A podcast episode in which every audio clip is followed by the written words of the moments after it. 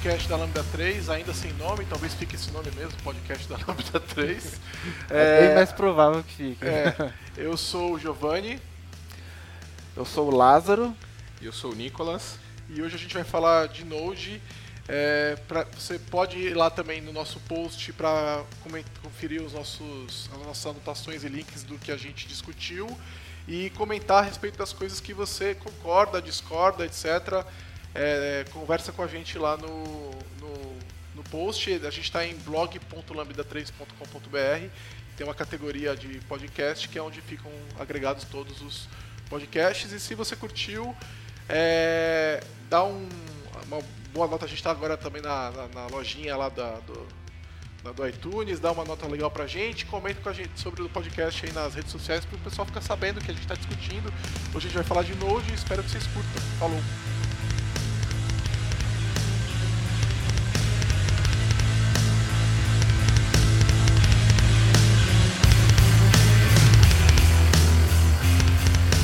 Pessoal, vamos lá. O que que é Node.js? Node.js é, é basicamente uma plataforma construída sobre a engine do V8 lá do, do Google, né? Ela, ela foi criada aí pelo, pelo Ryan Down em 2009. É, teve uma conferência lá, o JS-Conf da Europa. Da Europa. E aí ele apresentou lá pra galera, é, basicamente resolvendo o problema de desenvolver aplicações ah, orientadas a, a- a evento para resolver problema de, de concorrência de I.O. Né? Então ele, ele comenta lá na apresentação dele de que a galera desenvolve de forma errada. Ah, E ele comenta lá que as aplicações eh, são desenvolvidas com threads. né? Então cada request lá tem uma thread. Ele fala que isso não é legal. Que o ideal é você ter uma thread única e ter um, um mecanismo de concorrência lá que é um loop de eventos. Que, que é como o Node foi implementado. É, na verdade é como o JavaScript foi implementado, né? Event O, o Node é, como eles dizem lá no- na própria home deles, né, no Node.js, no site, é um ambiente de execução, JavaScript, né? E que n- o pessoal associa muito à aplicação web, né?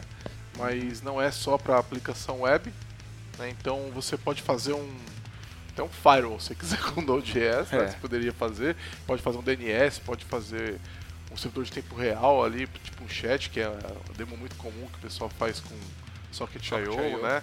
Sim. Mas é basicamente é um ambiente de execução JavaScript que não, não depende de um browser, né? E que utiliza o V8 para para rodar esse JavaScript. É, hoje não só o V8, né? Tem algumas implementações do Node com base no Chakra, né?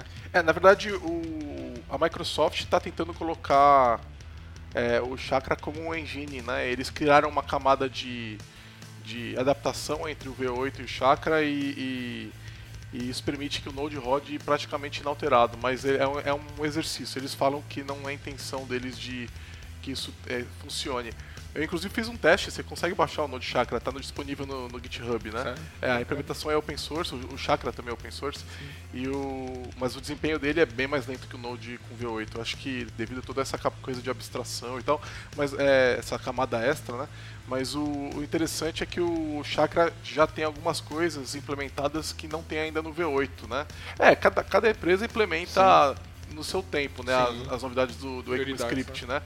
E então dá, dá pra você experimentar alguns scripts de Node é, com JavaScript, com algumas features de JavaScript é, num- que ainda não tem ainda no Node de fato com o, Node com o Chakra. E assim, pra brincar, super funciona. Mas o então assim, o, o, o legal do Node é exatamente você estar livre, né, da do browser para você é, experimentar JavaScript. O ambiente Browser, padrão né? que a gente ia, se você fosse testar alguma coisinha rápida, você tinha que ir abrir um browser, apertar F12 e testar alguma coisa na console. Hoje você escreve Node na linha de comando e você tem lá o, o Node para você, é, o JavaScript para você tra- trabalhar com ele, né? Então, É, é bem interessante. E o Node, se não me engano, ele é um dos caras que estão mais compatíveis com o ECMAScript 15, né? É, a compatibilidade do, com o ES6 está bem alta no Node. tá em 90, e- mais de 98%, pelo que eu me lembro. Sim. E o, o legal também é que o Node tem um tem um NPM, né? e que é um gestor de pacotes. Então as coisas são independentes, mas é, é difícil da gente realmente imaginar uma, é, o Node sem o NPM. Você, você pode pegar, baixar os pacotes do GitHub deles e colocar no diretório lá do Node Modules, que é onde ficam os pacotes, e fazer o require direitinho. Você não precisa de NPM para isso. Só que o NPM é, é, uma parte importante do ecossistema, né? Então não dá para pensar em Node sem pensar em NPM para instalar pacotes. É, deve ter até aí um concorrente do NPM no mercado, eu não duvido que tenha, nunca procurei na verdade, mas não duvido Também que tenha. Procurei. Tem concorrente é. para o Nuget, no .NET, no mundo Java tem, tem mais de uma maneira de obter pacote. Mas na prática, é, todo mundo acaba sempre usando o mesmo, né? É, então, até é... porque o NPM é o maior de todos, né? Os gerenciadores de pacote que Sim. tem hoje. Gigantesco. É, é um universo de, de pacotes aí disponíveis, né? E o legal é que o NPM é, assumiu um modelo é, que agora virou uma empresa, né? NPM Inc., com o, Isaac Shuttler, não sei se falar direito sobre o nome dele, e isso dá uma certa garantia de é, de que essa plataforma do NPM não vai morrer, né? Sim. Porque você tem pessoas trabalhando com salário full time é, no NPM, porque hoje eles têm, eles têm dinheiro entrando o tempo todo, porque o NPM é, vende é, serviços de hospedagem, por exemplo, seus pacotes privados, etc. O que, na boa, é um serviço muito legal, importante para muita gente. Então eles conseguem aliar o mundo do open source com um serviço extra que você não paga se você estiver no projeto open source, mas se você está na sua empresa, você vai precisar disso. É mais barato do que você fazer o seu. Sim. Então acaba valendo muito a pena. É, que é como o open source acaba funcionando, né? É, a gente e até o... comentou sobre isso no podcast de open source. Exatamente. Né? As empresas exatamente. vêm, vêm tratando o open source como uma oportunidade de tratar esse tipo de negócio, Sim. né? De Muitos platform as a service. Assim, né? É, outra coisa legal do NPM também é que ele, ele é algo, algo, bem, bem grande, não só um gerenciador de pacote, mas hoje tem o NPM Scripts que você consegue executar processos shells através de, de tasks NPM, né? Eu acho isso muito legal, eu acho que isso é uma parte que o pessoal. Nossa, daria pra fazer um cast só sobre NPM, né? Sim, é. Mas o, o, é muito legal que você a ideia de você não ter ferramentas globais, né? Sim. Que quem é mais experiente com Node está acostumado com isso, porque vamos lá, você, vamos dizer que você está usando Mocha para testar. E então, normalmente o pessoal instala a ferramenta Mocha globalmente com o npm install-g, né? E aí chama ela diretamente no script bash, PowerShell, essas coisas. E a maneira correta não é essa, né? É Sim. a maneira mais. É, porque vamos dizer que você está num projeto, você está numa versão do Mocha, outra pessoa está numa outra versão do Mocha, e o, esses projetos vão ter é, dependências diferentes de Sim. repente, e aí vai, você vai ter problema na hora de executar. Né? Então, é, o, ideal é você ter um mock instalado na sua aplicação e executar ele via NPM Script, bem lembrado. É porque o NPM Script ele, ele executa a partir do Node, Node Models da local, né? Então Sim. ele não, não vai pegar global. E isso é muito interessante. É... Isso acontece muito quando você tem um, um gerenciador de tarefas como o Gulp, o Grunt. Sim né? E outra coisa legal do NPM Scripts também é que ele roda um processo shell, né? Então qualquer, qualquer comando que for shell você vai conseguir executar via NPM Scripts.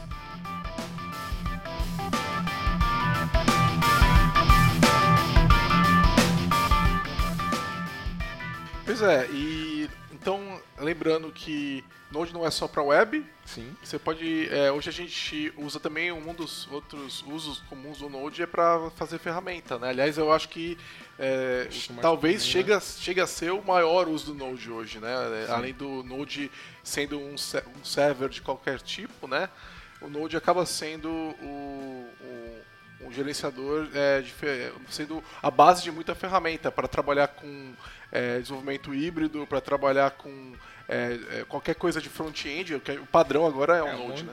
Um monte de ferramenta de front-end foi construído com base Node, né? Gulp, Bower, você pega essas ferramentas, tem, tem coisas de Node ali dentro. Compilador de TypeScript, Compilador de TypeScript. do Babel, é tudo, é tudo É, Webpack também, Browserify. Browserify, tudo isso tem background Node. É, e na prática, né, a maioria dessas, dessas ferramentas simplesmente não existe sem o Node. O TypeScript, você teria como executar o, o compilador do TypeScript sem o Node, porque é, a Microsoft quis dar uma opção extra. É, então você tem lá o tsc.exe que você consegue chamar. Mas eu não ficaria surpreso se o tsc.exe simplesmente for um Node com algumas coisinhas a mais ali que eles fizeram, né? É, na prática, essas ferramentas são totalmente dependentes do Node, né? Não tem como você fazer de outra forma, né? Eu acho que faz muito sentido, porque o, o Node, ele também é multiplataforma. Então você consegue é, ter um ambiente que vai rodar né, Em qualquer lugar. praticamente em qualquer ambiente que tem o Node instalado ali. É então exatamente. você consegue fazer é, é, projetos que têm é, input e output de, é, de forma muito mais eficiente também. Então faz todo sentido. Só para reforçar o que o Didi falou, que o Node não é só para web, que a gente tem coisas é, mobile rodando em Node e a gente tem aplicações desktop também hoje feitas com Node, né? Electron é um, uma baita Tem bastante coisa de IoT também, né? IoT, né? Visual Studio Code, né? Visual Studio Code é feito com Electron, né? É Node, totalmente Node ali, roda no, no V8. No... E outra coisa importante falar é que o Node e o NPM são open source. né? E é open source de verdade. Existe a Node Foundation lá, cuidando. Eu não sei se ela cuida do NPM também, ela talvez cuide só do Node. Mas o, o open source verdadeiro, eles têm uma, uma eleição pro board lá, o processo todo de contribuição pro Node também é tudo é, verdadeiramente open source. Então, importante falar sobre isso.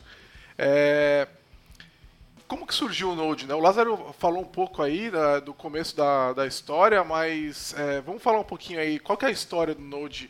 É, a gente sabe que ele surgiu em 2009 aí por causa de uma Progress Bar que o cara queria queria estava incomodado, né? E depois acabou a gente tendo uma, uma apresentação em 2009 é, na JSConf, né? E, e depois? Cara, eu acho que depois disso, ele, ele- depois dessa história do Progress Bar, JSConf lá na Europa em, em 2009, as pessoas começaram a olhar pro Node e falar, cara, é, isso daqui resolve uma série de problemas que eu tenho e que o mercado tem, na verdade, né, de concorrência e de, de aplicações um, pouco mais simples e começaram a dar um carinho mais especial pro Node, né? E ele vem, vem ganhando, ganhou muito espaço na comunidade, né? Hoje ele tá ali com, com várias outras linguagens. É, então, vamos lá. O, a gente teve lá o Ryan Dow em 2009, né? Em 2009 mesmo começou a- o desenvolvimento do NPM. A primeira versão do NPM foi em 2011. Mas lançou, acho que em 2012 que era mais forte o NPM. Que É, mas o, né? lançamento do a 1.0 foi em Oficial, né? 2011 e o início do desenvolvimento em 2009. É, o Ryan Dow saiu e acho que foi em 2012, eu acho que o, é, o Ryan Dow saiu e assumiu é, como o principal, né, o, o responsável, né? né, o gestor principal do projeto é, e colocou o Isaac Schlut- Schluter, Nome que é o cara do. NPM. É, eu gosto muito do, do, do, do- Isaac porque ele tem umas posições também políticas. Você, eu, eu sigo ele no Twitter e ele fala muito da questão de diversidade, né? é, Ah, legal. é, é, ele é um cara é, bastante socialmente consciente, né? Então, é, além de ser um bruta de um ícone no mundo de Node, né? Por ter gerido o, o próprio projeto por tanto tempo e, e ser o, o cara que concebeu o NPM é, e mantém ele até hoje, é, ele também é, é um cara socialmente ativo, né? Então é um cara que vale muito a pena seguir por diversos aspectos. Pra tip, hein, galera? É, e aí, é, em 2015, a gente teve a Node.js Foundation, foi criada, né? É, basicamente por causa de um problema que aconteceu. é, na, houve um fork do Node, né? é, que O aconteceu, que foi o IOJS, IOJS, né? Foi é, em dezembro de 2014, porque basicamente a- a- tudo indica, né, que o problema todo, é, a comunidade estava insatisfeita porque tudo indica que a Giant, que foi uma das principais é, financiadoras do projeto do Node, né, ela tinha, ela, ela é uma empresa de nuvem, né? Acho que ela foi comprada agora recentemente ou comprou alguém. Teve alguma mudança na Joint recentemente, não lembro exatamente o que. Então não mas- foi a Samsung que comprou a Joint? É, acho que foi isso. E a, a gente teve aí a. A, a, uma, a Joint tinha um interesse de cloud no, no Node, né? De, de ser uma empresa, a empresa de cloud para você rodar Node e tal, né? Então eles tinham interesse de que o projeto não andasse tão rápido. Tudo indica, tá? Tô- Tudo assim, é, parece que é, É. esse era o interesse deles. De qualquer maneira, é, porque, é, é, essa, esse, esse andar mais lento que pareceria seria mais seria melhor aí para as grandes empresas que se assustariam menos com o projeto é, acabou causando um problema com a comunidade de Node que queria ver um progresso maior então por exemplo demorava-se muito naquela época né para se adotar uma versão nova do V8 então o projeto andava muito devagar e aí o pessoal forcou, né? Então é, teve esse, esse fork que teve como principal responsável o tal do Fedor Indutiny, né? Cada nome, né, cara? Nome o cara forcou, criou o IO.js, logo depois, não sei se vocês se lembram disso, logo depois que eles forcaram pro I.O., o... eles lançaram a versão 1.0. Então eles tinham o 0.10, o, o, o Fedor forcou, junto com mais uma galera, uma grande parte do mercado estava apoiando, o pessoal do, do NPM estava apoiando eles, por exemplo. Sim. E logo em seguida eles lançaram 1.0. Então você saiu do 0.10 e foi para 1.0. Aí depois teve o 2.0, 3.0. E aí é, houve a criação da Node.js Foundation. é, acho que é, no, é Node.js Foundation.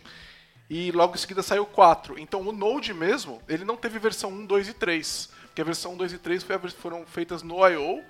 E aí saiu o 4 pro Node. O Node pulou do 0.12 pro 4. Porque o 0.12 saiu no meio tempo é, em 2015, porque com essa pressão do I.O., né, então o que, que os caras fizeram? Putz, a gente precisa melhorar um pouquinho aqui, dar uma sensação de progresso.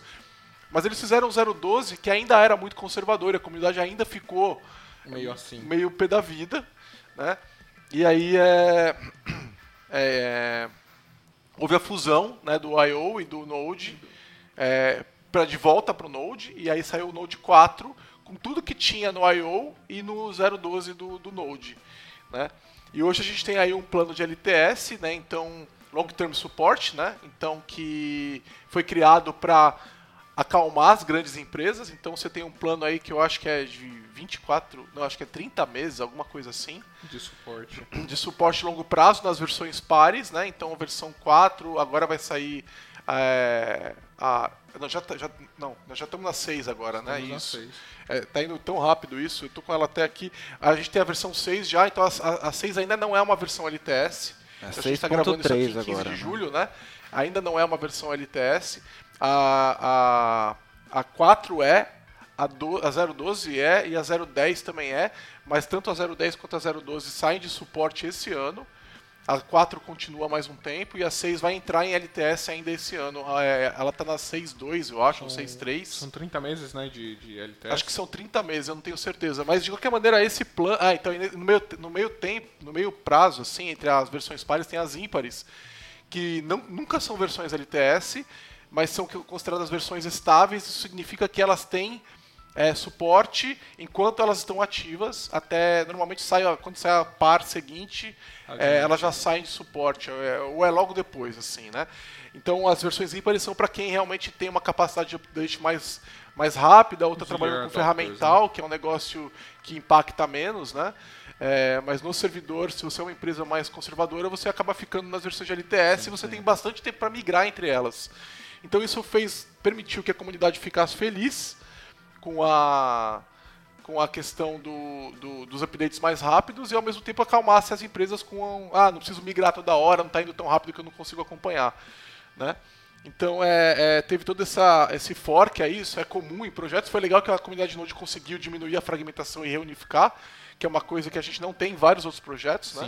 Então a gente é, não tem isso no, no, no MariaDB, que foi um fork do MySQL, não tem no, no Jenkins, que é um, é um, é um fork do Hudson, né? E- mas no Node a gente conseguiu é, reunificar tudo e hoje tem uma comunidade razoavelmente é, estável. Então assim, é, a gente é, em 2012 o, o DAO saiu, entrou o Isaac e o Isaac saiu em 2014 e assumiu o Timothy Fontaine que está lá até hoje, se eu não me engano.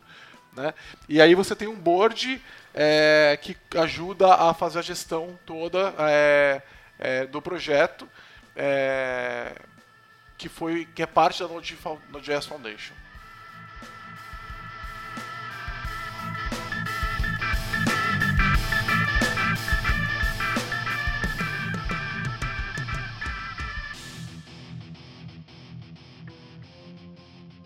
É, e, e o Node vem sendo muito adotado não só pelas empresas, mas também pelo processo de desenvolvimento, né? É o mindset de desenvolvimento de Node, é Exato. muito gostoso, né? Então você vê muita gente que não tem muito aquele é, background de, programação, às vezes até galera mais designer, né, que Galera acaba do usando né? projetos que dependem de ter o Node instalado para é, pré-compilar CSS e tudo mais.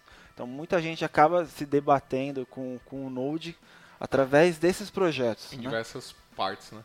Legal. É, então, por que, que vocês acham que aconteceu isso? Por que, que o mercado adotou Node é, dessa forma, porque isso não acontece com toda a tecnologia, né? A gente teve, tem aí várias tecnologias é, interessantes é, lançadas. É, a gente pode falar do Dart, por exemplo, do Google.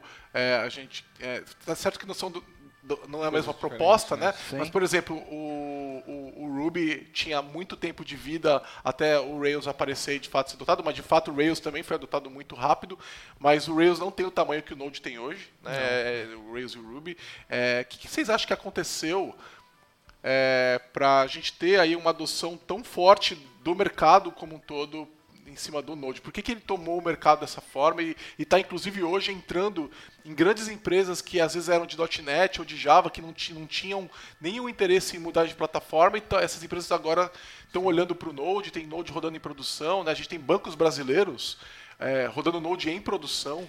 É, por que, que isso aconteceu? É, o, o meu, isso é o meu ponto de vista. Acho que o primeiro de tudo foi o, o fato de ter o JavaScript ali. É, a comunidade de desenvolvimento de software já, já estava gostando muito de JavaScript e o Node apareceu para trazer o JavaScript não só no, no client, né, como nós tínhamos os browsers, mas levar ele para outros lados, né, aquele JavaScript zoomorph.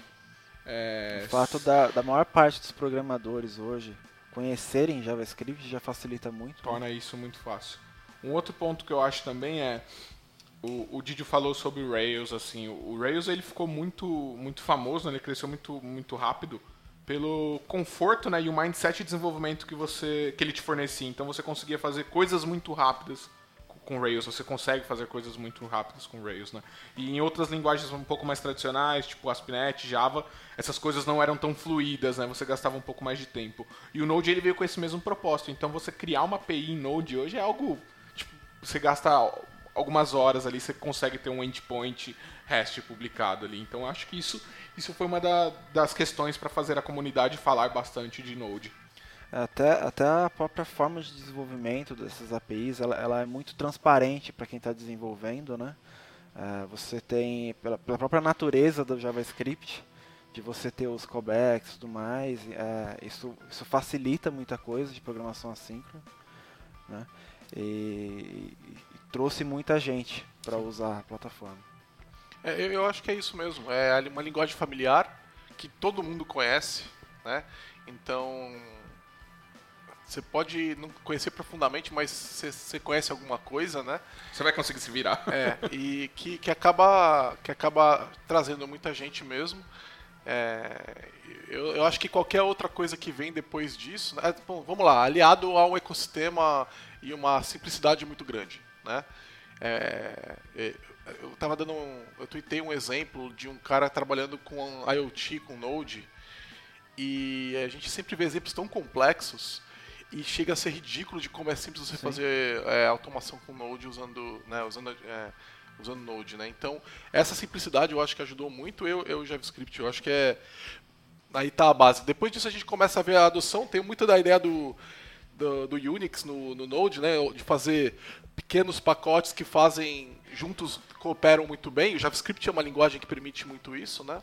É, então a gente, em vez de ter é, vários pacotes querendo dominar tudo, a gente tem é, pequenos pacotes colaborando, permitindo é, que isso daí é, é que isso daí é, funcione de maneira muito mais simples também. Então, em vez de você ter que começar as coisas do zero, você já vai ter vários é, outros, outros é, pacotes para já te ajudar um, um, um kickoff do teu projeto, né? O que nos leva a uma outra questão. É, LeftPad. Vocês lembram do LeftPad? Nossa, fiquei sem trabalhar. Vamos lá, o que, que é o LeftPad? LeftPad serve para você colocar é, uma string, um determinado texto, fala assim, eu quero que ele tenha tal tamanho de string, né? E ele coloca uns espaços, ele coloca uns espaços no, seu, na sua string para que ela fique alinhada lá corretamente. Né? Ou seja, é um pacote que você. É, exatamente seguindo essa filosofia de fazer muito pouco, certo? Nesse caso talvez seja pequeno demais, isso é discutível, né? Mas o LeftPad quebrou, quebrou o Node. Vocês lembram disso? É, parou o NPM aquele dia, né, cara? É. Por quê? Vocês lembram da história? É porque praticamente a- uma, eu não sei se todos, mas uma grande, uma base bem grande de repositórios do NPM usavam LeftPad, né? E o cara despublicou o pacote. Ele falou, não, a bola é minha e ninguém vai mais brincar. Exatamente. Então, parece que ele tinha uma briga, eu acho que era com, os caras do Kick Messenger, né? Ele tinha um pacote chamado Kick, alguma coisa assim. E aí o Kick exigiu que o no- é, marca dele, ele exigiu o pacote de volta. Não sei se foi o Kick, mas enfim. E aí era o mesmo cara que fazia o Leftpad que perdeu o pacote, ficou puto da vida. É. E falou, "Ah, então eu fui lá e despublicou todos os pacotes dele do NPM. E um desses caras era o Leftpad que era usado para todo por um monte de gente. E o que levou o pessoal do NPM a falar que agora não pode mais fazer isso, né? Eles, então eles agora têm uma política lá para garantir que isso não acontece mais. Sim. Mas é, foi um monte, foi uma vidraça, né? Todo mundo tacando pedra, falando, olha só, é, o Node tem um ecossistema frágil e tal. E isso daí é parte de qualquer projeto Open source, né? open source pode acontecer isso, para que tenha essa publicação e tal. O problema não era que era open source, o problema era o modelo de publicação que permitia eles publicar um pacote. É como se você tirasse o jQuery, Exatamente. todos os locais, né? Todas as CDNs possíveis. Não você existe vai, Vai quebrar todo você mundo. vai quebrar a internet inteira. Exatamente. Foi o que aconteceu. É, o pessoal falou, pô, mas por que estão usando um pacote que poderia ser uma função? E na boa, cara, é, não é problema seu. certo? Se alguém está usando um pacote e acha que ele é útil, é, de- vamos usar. Né? É. Lembrando que um pacote tem overhead zero no Node. Quando você dá um require no Node é, e ele vir do seu arquivo JavaScript ou vir de um pacote, não faz nenhuma diferença. Então, se já tem o cara que faz o leftpad para mim Eu e eu não quero isso. ficar mantendo isso, beleza. Exatamente. Né? Cara, não, não, é da minha competência manter o LeftPad, né? Exatamente. Né? Então, não acho que o leftpad, esse problema tenha acontecido. Ele simplesmente tornou o NPM e o, e o ecossistema mais fortes. Aconteceu, Sim, é, mas foi veio resolvido. para o bem, né? Tipo, o pessoal Ga- do NPM foi lá, superou, né? repensou e falou, cara, eu tenho pacotes que são extremamente importantes. Imagina se o cara do Express resolve tirar o Express. Exatamente. É, e ele falou, não, vamos lá, vamos repensar a forma de publicação. Eu acho que foi bom no final, do- apesar do susto na comunidade, mas foi É, bom. aprendemos a lidar com isso, né? É, é uma parte do processo de amadurecimento. Sim.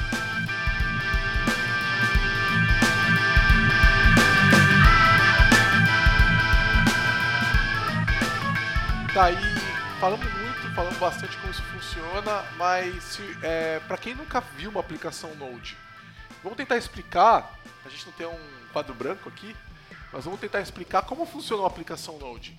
Como que ela inicia, é, ela gera um compilado, é, como é, ela, como que ela, o npm integra nisso, como que ela carrega as dependências, como funciona uma aplicação Node.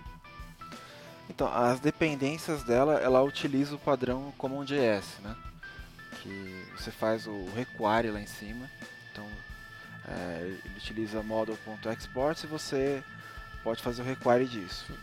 É, essa é a a parte falando de, de require, né? Mas require do quê? De qualquer módulo, qualquer dependência. É, lembrando O que. que, que é um módulo? O... É, isso que eu ia comentar agora, o que, é, o que é legal é. Não é muito comum, né? Hoje você ainda ver aplicações mo- modularizadas em JavaScript, né? Então você tem seu, seu arquivo JS ali, ele faz aquela coisa, e se você precisa reutilizar Sim. esse arquivo numa outra aplicação, você basicamente faz o quê? Você pega e. recria esse, esse aplicativo, né? É, o, o Node, né, por trabalhar com, com CommonJS, é, ele força a modularização, né? Então, por exemplo, assim, você tem lá o seu arquivo que tem as suas funções de, sei lá, cadastro de usuário, um exemplo, assim. É, e você precisa ter essa mesma, essa mesma função do outro lado, você apenas é, fala lá, ó, model.export e passa qual objeto que você vai exportar e ele vira um módulo. Isso você consegue fazer um require, né?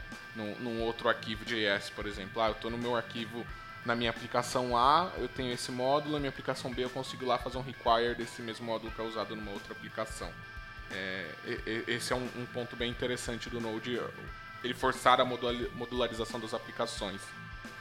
Isso. E aí, um- uma dependência instalada com o NPM, o NPM é capaz de instalar pacotes que não é, que você não tem, ele coloca eles no diretório node underline modules, minúsculo, né? Então ele vai colocar lá, então se você fizer npm install é, mocha, ele vai instalar o mocha nesse diretório, é, ele vai criar um diretório mocha debaixo do diretório node modules, vai baixar esse esse pacote do, do npm org lá, sei lá qual é o endereço correto, não lembro. É, e aí o vai ficar disponível esse arquivo JavaScript e você pode fazer o require, aí vira, é, o pacote é baixado e aquilo fica disponível como um módulo, né? E você pode dar require pelo nome do pacote, que é, então é aspas, moca, fecha aspas, né? Sim. Então qualquer coisa que tenha esse nome absoluto, ela é uma dependência que tem que estar no seu Node Modules. É, ou né? você pode especificar a path que você quer fazer o require também. Mas aí é, uma, aí é da tua aplicação, Sim. não é do Node Modules. Né? Exato. Né? É, apesar que se você colocar é, til antes da antes de passar o, o, nome do caminho, ele vai entender que é do Node Model. É, mas é um antipadrão. É, né? é ninguém é um, faz A gente isso, não deve né? fazer require diretamente no Node Sim. Modules, né? E aí, inclusive, tem gente que fala, é, você pode fazer require dos módulos internos, né? Então, idealmente, você vai fazer, é, você vai conect, você vai utilizar o módulo diretamente e a partir dele usar os outros pedaços dele, né? Porque você poderia fazer require mocha barra alguma coisa, mas é um negócio que é, é considerado meio estranho. Se bem que algumas bibliotecas elas falam para você fazer isso, né? Então é, é, é, isso acontece. Né? O próprio Mocha, se eu não me engano, pra, tem, tem um carinha que faz, tem um pedaço que faz isso, ou é no CoffeeScript, não lembro, enfim. Mas tem algumas bibliotecas que, que falam para você isso. fazer isso, né? É, então você poderia fazer é, require meu módulo barra meu arquivo JavaScript, né? Não precisa pôr o JS no final. Sim. Né? Tá, e como é que executa uma aplicação Node? Então, é, você tem que ter o, o Node instalado, né? Por exemplo, o, a última versão aí, o, o 6.3 agora, né? E através da, da linha, interface de linha de comando, você coloca lá Node e o, o, arquivo que você quer executar, né? E aí ele vai rodar é, na, na, engine V8 do, do, do Google e, e, executar aquilo para você. Então é tão simples quanto um executável, né? Aliás, Sim. isso é uma coisa que eu gosto muito do Node. É um binário. Sim. Exato. Como é que eu instalo o Node? É um binário, cara. É, então a gente tem aí uma tem uma facilidade muito grande. É, eu no tanto no Windows quanto no Linux é, deve ter para o Mac também eu utilizo um cara chamado NVM para pegar é, o, a versão do Node né? tem Node Version Manager. No, é Node Version Manager surgiu é, uma cópia do que tinha no Ruby né é, exato que era o RVM lá da, da tem né é que no Ruby ele tem que resolver problemas ainda mais complexos né Sim. de versões de pacote e tal né mas o eu, eu, a questão é, eu uso o NVM para baixar uma determinada versão, ele já coloca, eu consigo, o NVM permite trocar o número da versão, né? Então você vai lá, faz NVM espaço use espaço número da versão você e pode ele já instalar é, qualquer versão que você quiser. Versão ele, isso é legal porque, por exemplo, ah, hoje eu estou trabalhando com uma versão de Node 6, mas amanhã tá na 8 e eu não, putz, eu não, se eu baixar o install ele vai sobrepor isso e se eu precisar rodar esse projeto 6 eu vou ter alguns problemas. Não deveria, mas eu posso ter alguns problemas, né? Sim. Então o NVM ele te dá, ele te dá essa possibilidade de você ter mais de uma versão instalada na, na sua máquina, né? E usar a versão que você quiser no momento que você quiser. E assim, é. se você quiser montar na mão o seu Node, basicamente você tem que baixar o binário do Node no Mac, Linux ou Windows, tanto faz. Aliás, Node roda num monte de plataforma, roda em meu, é, é, absurdo o número de ambientes que os caras suportam. Tem Node na geladeira de casa também, bem isso. Mas o, você pode baixar o executável para tua plataforma, é, você baixa o npm, coloca ele do ladinho lá do, você cria um diretório Node Modules do lado do Node e coloca esse negócio no path e pronto, está instalado. É isso que é instala uma instalação de Node. É ridiculamente simples. É, hoje é bem mais simples, né? É. E aí é isso, né? Executa o arquivo JavaScript, carrega os módulos e basicamente acabou, né? É, acabou. O próprio Node tem a sua, vamos chamar a sua Standard Library lá, que vem junto com ele, de que faz, por exemplo, I.O. com um arquivo, HTTP, é, que faz HTTP, que faz abertura de sockets, que faz tudo isso daí, né?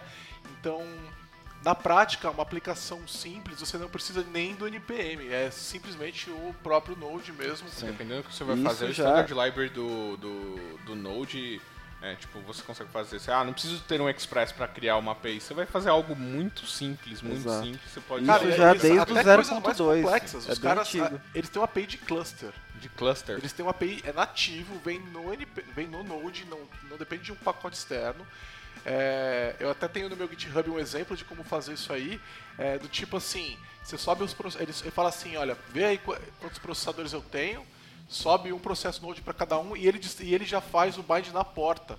Então, por exemplo, assim, é, eu tenho oito processadores no meu servidor, ele vai subir o node principal, aí ele vai subir mais oito nodes. É, esse node principal fica ouvindo na porta que você determinou e ele já é, distribui a carga para os outros processos sozinho. Você não precisa de nada para ter um cluster de Node, somente o Node.ez. Eu não sabia disso. Ou o Node binário é, do Linux ou do Sensacional. Só isso que você precisa. Inclusive, assim, dá pra ele te lança eventos, porque lógico é Node, né? É Node. Então, se por exemplo um dos processos morrer, você pode iniciar outro. É, entendeu? Então, tipo, ele é, é totalmente né? resiliente né? a problemas de, de start e tudo mais. Lógico que você pode usar um PM2, né? PM2, para quem gosta do nome em inglês, para fazer isso de maneira mais bonitinha. É, mas você não precisa, você não precisa de nada. É impressionante isso, se você olha o potencial desse tipo de coisa, né? Por exemplo, do cluster e você fala, cara, isso vem no Standard Library, né? Não preciso de mais nada para poder ter um cluster ou para fazer qualquer outro tipo de operação com Node. É, é um projeto, Node é um projeto muito completo. É, eu acho que é até devido muito leve também, né? É. A própria execução dele é ele não tem um overhead tão Legal. Tão grande. Aliás, não estava na nossa pauta, mas acho que a gente vale a pena a gente falar. Node é lento? Não. Depende. Depende. Boa, Depende. boa resposta. Aliás, essa resposta vale para qualquer Serve para qualquer né? coisa, qualquer né? projeto. Qualquer né? projeto de software tem é. um depende. O projeto é lento? Por que depende? Depende do quê? Então, será que o Node é ideal para tudo? É, eu acho que essa é a grande questão. Esse é o ponto, cara. né? É engraçado que tem várias, várias outras palestras falando disso, né? Tem o pessoal do NDC, eu não lembro ao certo o nome do palestrante, que eles falam de outras, outras tecnologias para você usar em cenários que, que fazem um papel melhor do que o Node. Eu acho que exatamente isso é nada nada é uma verdade absoluta no mundo de desenvolvimento de software, né? Então como no, o ASP.NET não é o melhor, melhor para tudo, o Node também não, não vai ser e assim por diante das tecnologias. É, eu tenho até provocado a comunidade, porque agora o .NET ficou mais rápido, né? Então os caras estão tudo comemorando, porque o .NET, depende do benchmark, é 5 vezes ou 8 vezes mais rápido, e eles ainda nem terminaram de otimizar o negócio ainda. Aí fala, pô, esse é o... Parece aquela briga idiota de, olha, o meu é mais bonito que o seu, né? é... E eu, eu acho, sabe o que eu acho que é a, a, a, principal questão é a imensa maioria dos projetos não vai nem notar essa diferença de desempenho. Sim, sim, sim né? com certeza. Então, assim, a primeira pergunta que eu te faço é quantos usuários você tem? 10? 30? Mil? Não vai fazer muita diferença. Entendeu? Então, por mais que, que isso seja um problema, é, seja um problema não, existe essa diferença de lentidão, de, de um ser mais rápido que o outro, é, isso não significa nada. Por exemplo, até duas semanas atrás, o Node era, em geral, os benchmarks do Node era três vezes mais rápido que o .NET, certo? É, Para aplicações web, simples, etc. Benchmarks em geral. Ainda assim, Stack Overflow está lá, né, é, rodando com uma infra muito pequena. É, não sei quem já viu a excelente palestra da Roberta, Roberta Verde, sensacional, demonstrando é, ela é funcionária do Stack Overflow aqui no Brasil, né? Ela, é, ela é programadora, aliás, das boas, as palestras dela são excelentes. É, ela demonstrando, acho que tem até algumas online para quem quiser ver, se alguém tem, tem, a gente tenta pôr na pauta para o pessoal ver. É, ela demonstrando a arquitetura que o pessoal, que o pessoal do Stack Overflow usa. É, ela fala, pelo que eu me lembro, né, é, que dava para rodar num server. É, ela é. fala que a arquitetura do Stack Overflow é totalmente monolítica. E é né? .NET, então, com, pô, era três vezes mais lento do que o Node é. E ainda assim, né, é, eu vi um outro podcast com o DHH, perguntaram para ele, mas o Rails é lento? Né? Ele falou, cara, é, o Basecamp roda no Rails, tem milhões de clientes. Então, desculpa, como assim lento? Né? E, e é verdade, não dá para falar que o Rails é lento com um é case lento. desse tamanho, né? Então, é, o ponto é, qual é teu cenário? O que, que você precisa? Vão ter casos onde é, o Node pode ser lento? Vão. Mas mesmo o .NET sendo cinco vezes mais rápido, vão ter casos que o .NET também vai ser lento. Sim. Então, o que, que você precisa? Ah, então, de repente, você vai precisar fazer alguma coisa com C++, um Go. Go é, é, é, mas, assim, é prático você construir uma aplicação web em C++? Ou é, em Go deve ser mais prático, mas dependendo do tamanho, vale a pena você fazer isso? Em geral, a resposta é não. Vale muito mais a pena você trabalhar com uma linguagem de mais alto nível. Só que a gente sempre vai ter uma linguagem é, é, que seja menos dinâmica, como um C Sharp ou um Java, ela sempre vai ter um resultado melhor é, de desempenho do que uma linguagem tipo um Ruby ou um JavaScript. É, e isso, em geral, não é um problema. Então a gente tem que saber usar a ferramenta correta. É. Eu acho que o argumento de não vou usar Node porque tal biblioteca, tal plataforma é 5 vezes, 10 vezes, 20 vezes mais rápida, a, a resposta é, cara, isso não, isso não faz nenhum sentido. Né? Tem que ver o cenário. É, eu acho que é, é bem isso que a gente falou. Tipo, cada caso é um caso, né? Você tem um problema e você tem que entender qual a tecnologia que vai resolver aquele teu problema de melhor forma, né? Não tem uma, uma bala de prata ah, vou usar Node aqui na minha, na minha stack que ela vai resolver qualquer tipo de problema. Hoje é bem comum a gente pegar é, arquiteturas de aplicações que são híbridas, né? Então o cara tem lá APIs feitas com Node, mas determinados processos são muito pesados, então ele roda um web job no Azure com, com C Sharp, é, com banco não relacional, mas também tem banco relacional. Então é, é, bem comum essas arquiteturas híbridas hoje em dia, né, cara? Eu acho que é um, cenário bem, bem bacana. É, no, no Node, é, o fato de você ter uma única thread quando você executa a aplicação e lá dentro mais internals, né? Você tem um loop de eventos que ele, ele, ele gera um mecanismo de ilusão de concorrência de threads lá. Sim. Então, basicamente, é, se você tem um programa que recebe um, uma informação processa alguma coisa ali muito rapidamente e volta a informação, passa para frente, é muito rápido, ele escala muito.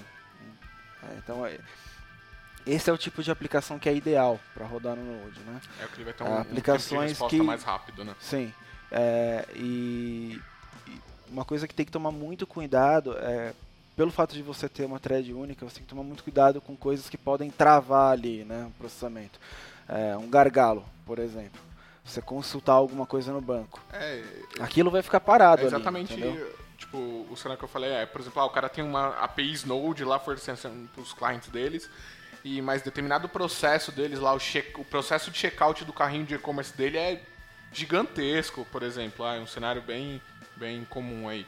O cara não vai processar aquilo e deixar o Node esperando para passar. Cara, bota isso no processo background, deixa outro cara que trabalha bem com esse tipo de coisa e libera, e libera teu gargalo, né? Sim, é. a questão também do. Quando você tem uma, uma demanda de processamento intensiva, você sempre pode acabar caindo numa, num, num módulo nativo. Node suporta módulos feitos em C. Sim. Sim. E, e, por exemplo, fazer o processamento de imagem usando alguma coisa dessa. Por exemplo, é muito comum usar o ImageMagick para fazer processamento de imagem.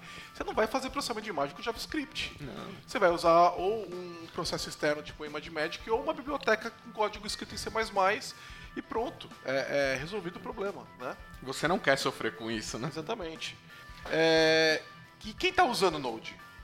É, que grandes empresas, quais são os grandes cases de Node que a gente tem no mercado? A gente até citou alguns aí no começo, né? Tem Uber, tem Netflix, LinkedIn. tem LinkedIn. A IBM também é muito forte, né? Sim. Engajada no Medium, projeto. Medium é um grande case de Node, né? New York Times. New York Times. E o legal é assim, esses caras. A Intel. A Globo também, se eu não me a engano, Intel roda com, no... com o Edson, né? E esses caras, eles estão. Muitos deles estão, inclusive, abrindo parte do código-fonte deles. Ah. Então, o Netflix eu sei que abriu, a, o PayPal tem muita coisa aberta, tem os Sim. frameworks deles lá que eles lançaram. Um grande case de Node aqui no Brasil também é o Wall. Tem palestras do pessoal da Wall que usa Node já há um bom tempo também.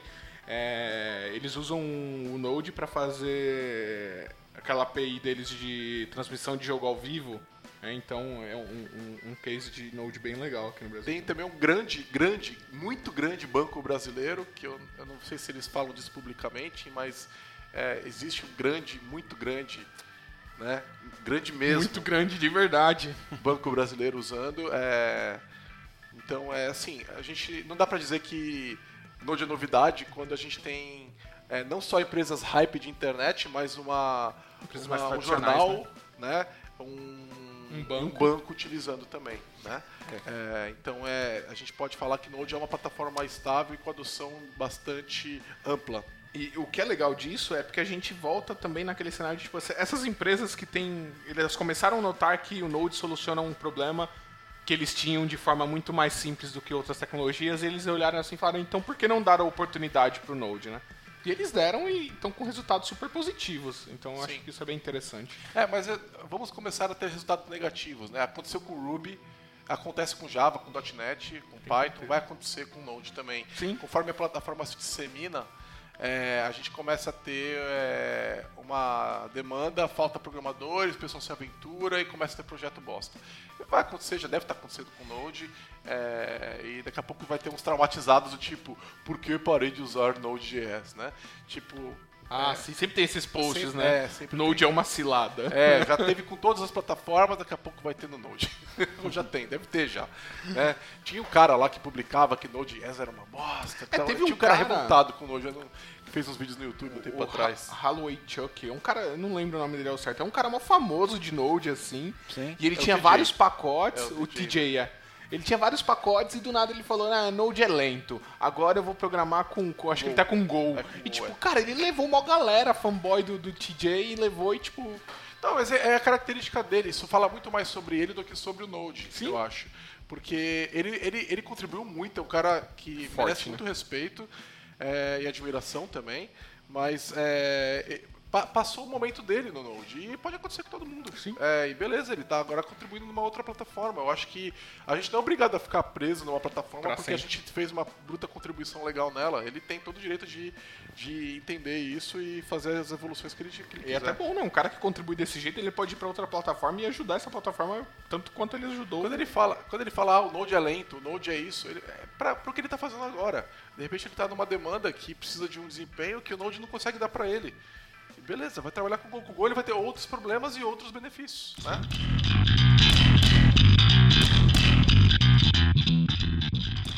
E bom, como que o pessoal pode contribuir pro Node? KN formas, né? Você pode até de solucionar issues com codificação lá no GitHub e mandar pull request, até ajudar na documentação do Node.js, né? Traduzir para outras línguas, se você fala não só inglês, português, mas você fala alemão, sei lá, por exemplo, tem uma galera que tem essas iniciativas e pacotes NPM, cara, existe muita coisa para você contribuir. É, eu, eu acho que a, a mais fácil é você é, conseguir você encontrar um problema, uma necessidade, etc., contribuir num, num- num pacote qualquer que seja é, importante para você. É, isso não precisa ser só contribuição de código. Se você achar um bug, você pode reportar o issue lá no GitHub do cara, né? É, ou, ou você pode, de fato, mandar um pull request se você quiser. né? Eu acho que essa é a maneira mais simples, né? É, mas tem outras maneiras. Você pode organizar um meetup de Node na tua cidade, né? Você pode falar com as pessoas, ajudar a divulgar é, é, o pessoal que está falando sobre Node. Você pode ir no- nos eventos de Node. Você pode divulgar no seu Facebook, no seu Twitter iniciativas legais de Node. E se você for o cara mais hardcore, você pode mandar um pull request pro Node no Node. né, que é, vai ser, é, é escrito em C++, é, e JavaScript, não é só C++, né, ele tem vários módulos escritos em JavaScript. Você pode ir lá e se aproximar dos caras, é, é um projeto open source, você pode participar. É, é, lá nos Estados Unidos eles fazem uns camps ali que o pessoal se reúne e eles ensinam você a contribuir pro Node, então a escolher um issue, a escrever o código, a entender a arquitetura do Node, isso existe lá fora, isso é razoavelmente comum, infelizmente a gente não tem isso aqui, mas fica a dica aí, de repente você pode puxar um desses, se você conhece C++ e, e consegue contribuir, de repente ensina os outros brasileiros a contribuir no Node, né? É, então, de repente a comunidade C++ pode ajudar a gente nisso, né? É, mas eu acho que tem todo tipo de contribuição, é aberto para todo mundo, né? É um projeto open source. É, o simples fato de você estar contribuindo com algum projeto que utiliza esse ecossistema o Node. já, já é uma contribuição para ele, né? É, eu lembro que bem no começo do Node teve uma galera que organizou é, um encontro é, na sede do. Acho que foi na sede do Twitter ou do Google, alguma coisa assim. É, para poder fazer a tradução da documentação do Node bem no começo, quando ainda tinha, não tinha quase nada em português, a galera se reuniu e fizeram vários encontros para poder fazer essa tradução. E, cara, é uma forma de contribuição, né? Legal. Agora, se eu for escrever um apli- aplicativo web com Node, é difícil. É, a gente falou já como é que ele funciona, tal, que você não precisa de nenhum pacote e tal, mas ninguém escreve um aplicativo web Node é, do zero sem Do usar nenhum zero, né? pacote, certo? Sim. Até tá aí a questão que a gente falou antes dos pacotes serem vários, serem Sim, pequenos, etc. É, como funciona? Vamos, vamos ser assim, não- é lógico que a gente vai pegar alguns exemplos e o, o mundo de Node é muito maior, mas como que seria é, o, o- o desenvolvimento de back-end, aplicação web? Vamos falar de web com o Node. O que, que a, a maioria do mercado usa e qual é a dificuldade de fazer uma aplicação com Node para web? É, bom, é, experiência, que- isso contar um pouquinho da minha experiência que eu tive com o Node, né? É, eu sou um, eu venho do background mais back-end, né? Tenho, me arrisco às vezes no front. É, sempre trabalhei com .NET, já arranhei no Java e quando eu fui pro Node foi tipo, cara, foi muito, muito bom, foi muito É tranquilo. tranquilo, né? As coisas foram fluídas, sabe? Não foram, não, não teve aquelas grandes impactos. Você fala, nossa, mas como que eu faço isso? E você passar horas e horas e horas. Isso eu falando num nível mais, mais assim, tranquilo, sabe? Nada A muito curva de deep. aprendizado é, é a curva de muito aprendizado rápida, é muito né? pequena. É, sobre o que a galera tem usado, a gente falou bem aí no começo, né? O Express, geralmente para aplicações web, é, tipo. A galera API, começa com começa com o Express, Então, jeito. a maioria dos tutoriais, a maioria dos how-to na internet que você vai procurar, vai ter Express no meio, né? Eu acho que é a porta de entrada para o Node. E, e a vinda do Express trouxe. é, o Express fez um monte de outra, outros frameworks, outros pacotes NPMs nascerem, né? Mas acho que a gente pode falar disso ah, ao decorrer. É, trabalhando de, é, com desenvolvimento web com o Node, né? é, fica muito claro quando você começa a buscar alguns frameworks que já existem, que você vai ter pacotes, ou vai ter um framework, por exemplo, como o Express, mas ele nunca vai estar sozinho. Você vai ter lá é, pacotes que vão, é, no seu processo de desenvolvimento, facilitar para compilar o seu CSS, compilar o seu JS. É, tem todo um ecossistema. Isso é uma coisa que fica muito clara quando você começa a mexer com o Node, né? Ele, ele dá essa liberdade de você usar diversos pacotes para resolver diversos tipos de problemas. Ele não fecha Sozinho, né? coisas, Ele não trabalha sozinho. E eu gosto muito do Coa também, que é o pessoal do Express que foi lá, é muito legal também. Mas assim, basicamente ele, o- tanto um quanto o outro, tal, eles vão te dar um sistema de rotas, é, tudo baseado em middlewares, né? Eles têm toda a ideia do middlewares, né? Que já, vem, já veio de outras, outras plataformas.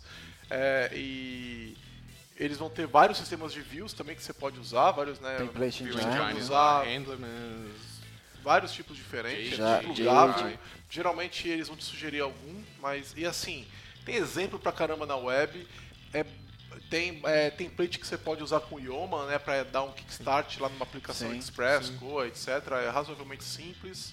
É, você eu- pode usar Babel ou TypeScript, é, também integra muito bem, funciona muito bem. Eu acho que o aprendizado ele, ele acontece muito rapidamente quando você está trabalhando com Node, né? Porque você acaba vendo lá, por exemplo, Express.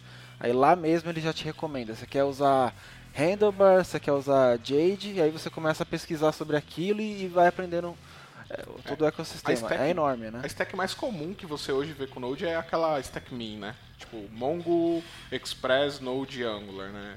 É, se for uma uma SPA, stack- né, porque às é vezes uma não tem SPA. o Angular, né. É, mas, por exemplo, lá você fala, ah, vou usar Node com Express, aí beleza, eu quero usar, geralmente aí você vai ver Mongo, aí você vai cair com Mongoose, então você já tem meio que algumas coisas que de início assim vão ser bem comuns e vai achar bastante material na E é internet. fácil, né? É É, fácil. bem fácil. bem muito Cara, fácil conectar usar. o Node com o Mongo e usando o. Mongoose ali é tipo, você fala assim, sério, é isso? Eu já tô conseguindo conectar no banco, eu já consigo inserir uma informação?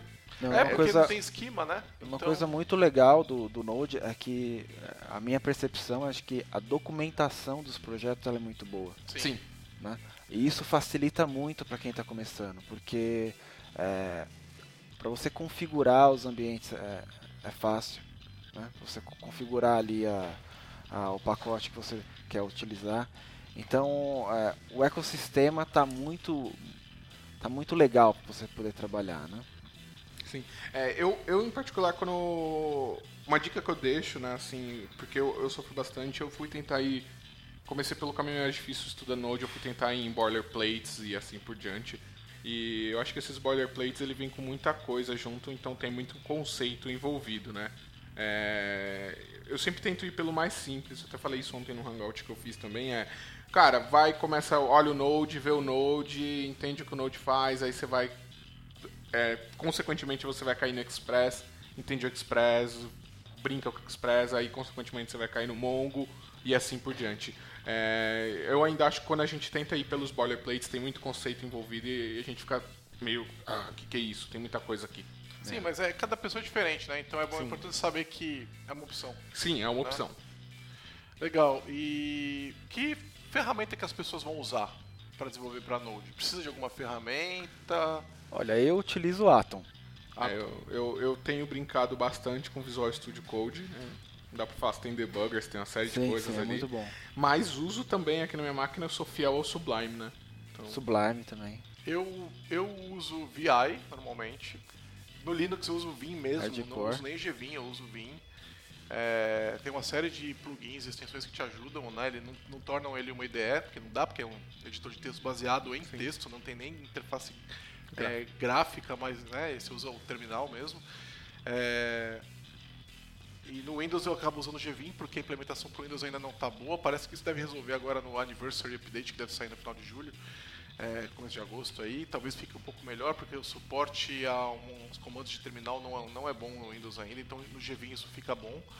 É, e eu tô brincando com o Visual Studio Code, porque tem uma coisa que é fato, debug no Visual Studio Code é, É lindo, de né? é muito lindo. É muito, muito Detalhe, é, o debugger Visual Studio Code hoje eu tava vendo uma galera falar sobre debugar uma aplicação Node que tá rodando num container Isso, Docker através do Visual Studio Code. Olha, É, olha isso. Dá pra fazer e funciona muito bem. Cara, uma aplicação TypeScript debu- é, rodando no Node, você consegue debugar no Visual Studio Code e fica perfeito. É. Chega a dar raiva de como o negócio funciona bem. Como pode funcionar tão bem? né? Então, assim, é, e aí, desculpa, o Vim não vai chegar nem por acima disso. O Sublime também. Eu tô né? esperando que o Visual Studio... Porque o que eu gosto do Vim é o modo de edição, a edição em modos e tal. A gente precisa fazer um podcast sobre Vim, né? Mas o, o, o Visual Studio Code tá, tem alguns plugins que estão ficando bem razoáveis, né? É, e eu já usei Visual Studio também.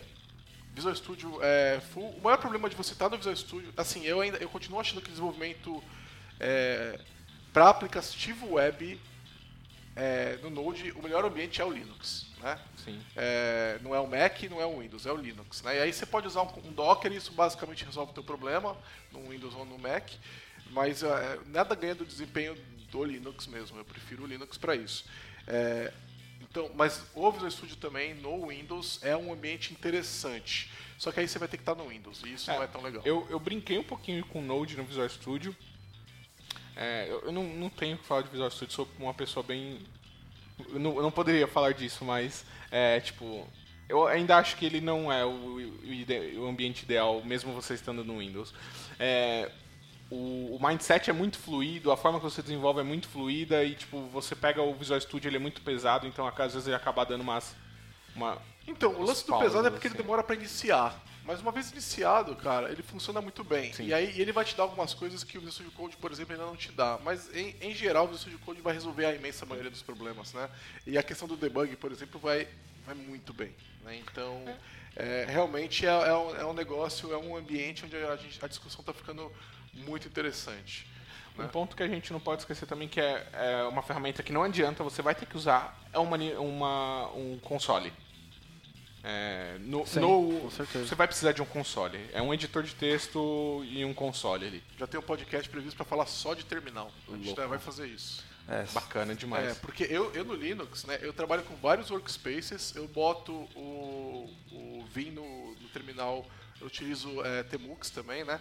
O Tmux diminui um pouco a demanda de workspace, mas eu basicamente divido entre nove terminais, é, nove workspaces e eu fico, eu tenho exatamente já posicionado a maneira de trabalhar. E aí o, o, o, o Vim tá bem no meio. É, é bem prático, eu tenho- tá bastante prático. Eu tenho agora que o Windows 10 ele tem essa questão de multidesktops, É, aí dá pra você fazer é algo só, parecido. é só horizontal, né? Sim, é, isso No- ainda é ruim. No, no Linux você tem a opção de fazer eles é, verticais, também, é Verticais. muito legal. É. E no, no Windows eu tenho usado o Commander, né? O, é, o Eu Commander ele é uma interface ele. parei de usar o Commander no Windows. O Commander, ele, na verdade, é uma interface gráfica que roda em cima do, do Conemu, né? É, mas eu gosto desses caras porque eles aceitam alguns comandos Unix lá e, e facilita muito. Ah, mas isso não é do Commander. é que eles colocam as ferramentas que são disponíveis livremente. É? Inclusive, se você colocar o path do Git, é, que não, por padrão não é colocado no teu path, mas se você colocar, você vai ter uma série de ferramentas adicionais que você não te- teria, né? grep, por exemplo, que você não teria, tá lá bash mesmo, que você pode chamar. sabia. É, Eu já usei bastante o Git Bash mesmo, mais purão, né? é, Hoje eu uso muito mais bom. o Commander, apesar de às vezes eu achar que ele é, ele é lento em algumas coisas. Né? Não sei, pra, às vezes eu vou fazer um git pull, git push e ele dá uma travada porque ele fica trocando o, o processo, né? Ele identifica o que, que ele tem que executar ali e fica trocando. Sim. É, mas é muito bom. Legal. É, e que eventos a gente pode ir? Como que a gente pode se envolver com a comunidade de Node? Né? Quais são as comunidades de Node que a gente tem aqui? Né? E, e como que a gente se envolve com elas e que eventos que estão rolando? É, É, falando, falando de, de evento presencial, teve a NodeConf, né? isso foi foi Semana pa- passada. semana passada. Semana passada. Chegou a, a ir lá também? Não, não, não, não tive a Mais conhecido como começo de julho de 2016. É, exatamente. Primeira semana de 2016. Foi, então, É, é, eu fui lá, foi a primeira, né, que primeira teve na América Latina. no- na América Latina, isso. Foi bem legal. Eu fui, eu fiquei só no primeiro dia, porque no segundo, na, na terça teve o TDC, Que também teve a trilha de teve. que também de teve a trilha de Node, mas legal. não foi na terça, acho É. que foi em outro dia. Sim, na foi na terça sexta, teve a acho. trilha de JavaScript, né? É, a Aliás, pra quem gosta de JavaScript, TDC tinha de tudo, né? Sim, A sim. Tinha a trilha de framework JavaScript, trilha de JavaScript, trilha de de Node, Node. trilha de front-end, né? Tinha trilha de front-end esse ano? E a Não, galera em peso lá, É. As salas lotadas. Não, mas na trilha de, de web teve bastante coisa de front-end JavaScript ali. A trilha de Node, a gente foi para um auditório. Foi, Foi muito na Stadium lá. legal, ficou lotado o lugar. As palestras foram, várias palestras da NodeConf foram lá feitas lá também. A gente meio que duplicou, teve um- umas duas, eu acho. né? Uhum. As palestras foram ótimas e, e valeu a pena. É, aliás, o, lembrando do Al- Alan Hofmeister, né, que eu não sei se eu estou falando sobre o nome dele direito, foi meu parceiro lá na coordenação da trilha da- do TDC. É, também coordenou o, o- a, a NodeConf lá, não, não sozinho, né, mas é, ele é meu contato mais próximo meu, e ele ajuda a puxar muita coisa na comunidade de Node, inclusive a maior Tem comunidade Slack, que, né? Oi? Tem a comunidade do Slack, o NodeBR, né? No- comunidade Slack NodeBR, tem o Telegram também do- da NodeBR, e aí eu ia falar exatamente da NodeBR. A NodeBR é a maior comunidade do país, Sim. né, de Node, concentra é, praticamente todos os especialistas, os caras que, que gostam muito, que trabalham com Node, tá todo mundo na NodeBR, é a comunidade, né? É, então, para quem quer começar a aprender Node, procure o NodeBR. É, eu particularmente não gosto muito do Telegram, acho meio chato. É, tu mexe meio Eu chato. prefiro o Slack, né? E eu- mas eu, eu gosto muito desses movimentos. Rola Meetup da NodeBR também. falo, Tem meetups de Node acontecendo. Tem algumas outras comunidades que não são só de Node, mas tem canais de Node. Por exemplo, o Brasil.net tem um canal de Node lá que a galera atua também. É, Node tá em todo lugar, né? Tá, em qualquer lugar. Mas assim, pra, pra quem quer falar de Node mesmo, os meetups da NodeBR, é, que apesar do BR acabam sendo todos em São Paulo. Então, não sei, infelizmente eu não consigo falar de eventos em outras capitais, outras cidades, né? Mas é, de E repente, se quem não tiver, Comentem aí no, no post do, do, do- do blog que a gente vai colocar e aí vocês podem sugerir as comunidades de vocês. Mas é, eu sei que tem comunidade em vários lugares do Brasil. Né? Então é, se envolvam e online é NodeBR. É isso aí. Exatamente. Fechamos? Como o primeiro podcast Node, né, a gente depois pode fazer uso para aprofundar, mas o que eu diria é, é dê uma olhada no Node, vale a pena, é uma plataforma muito interessante é, para desenvolvimento back-end, para desenvolvimento front-end, é, vale a pena você é, pelo menos aprender como é que ele funciona, entender, e é, e é uma plataforma apaixonante, eu você se diria- diverte muito. Eu diria que ela é fundamental hoje no É, eu também- desenvolvimento. eu E, puxa, isso. tem tantas coisas interessantes, dá pra você trabalhar com Clojure Script, por exemplo, no Node e Só no fazer uma aplicação totalmente isso, né? funcional com Clojure. Fica lindo. Clojure é uma linguagem muito bonita, né? E, e imagina, é, com essas linguagens agora, tudo, tudo transpila para TypeScript, né? Ou compila para TypeScript, então é, você não é obrigado nem a usar JavaScript se você quiser, né? Então tem a usar Node como plataforma, não só como uma, uma maneira de rodar só JavaScript, né? Então A gente se acabou-. A gente acabou pulando ali, né? é, falando sobre, não falando sobre exemplos de projetos legais com Node. Falamos, falamos da, da, das empresas que estão usando. Mas você quer, fala, você quer falar de algum outro? Não, é, é tem algumas daquelas awesome lists, né? Que tem vários, várias linguagens e tal. Tem uma do, do Signed Sorros, não sei se é assim que se pronuncia. É, ah, é, esse é um outro cara, contribuidor do Node. É. Sim, ele, ele é bem engajado, ele contribui pro Bower, pro Yeoman, pro Babel, pro Ava, para testes, né? É, e ele mantém uma lista com, com diversos pacotes é, de Node.js que são bem interessantes, ele categoriza e tal. É uma forma bem interessante de você conhecer pelo menos um, um pouco do, do do ecossistema ali de alguns projetos legais que tem também. Sim, Sim ele é um, um dos rockstars da comunidade. Sim. É, eu, eu, deixaria também um comentário do estudo que o Didio fez, é tipo, olhe Node, é muito importante e é, algum momento da sua vida, quando você estiver desenvolvendo, você vai se deparar com Node, seja no front ou seja no back-end, você vai, vai dar de frente com ele, então é, Node é uma realidade hoje, né? não é mais um, um um hype, vamos dizer assim. Ele, ele, ele é uma realidade já, então é, é, bem importante você ter ideia do potencial dele. É isso aí. É isso aí. Valeu, pessoal. Valeu, pessoal. Valeu. Até a próxima.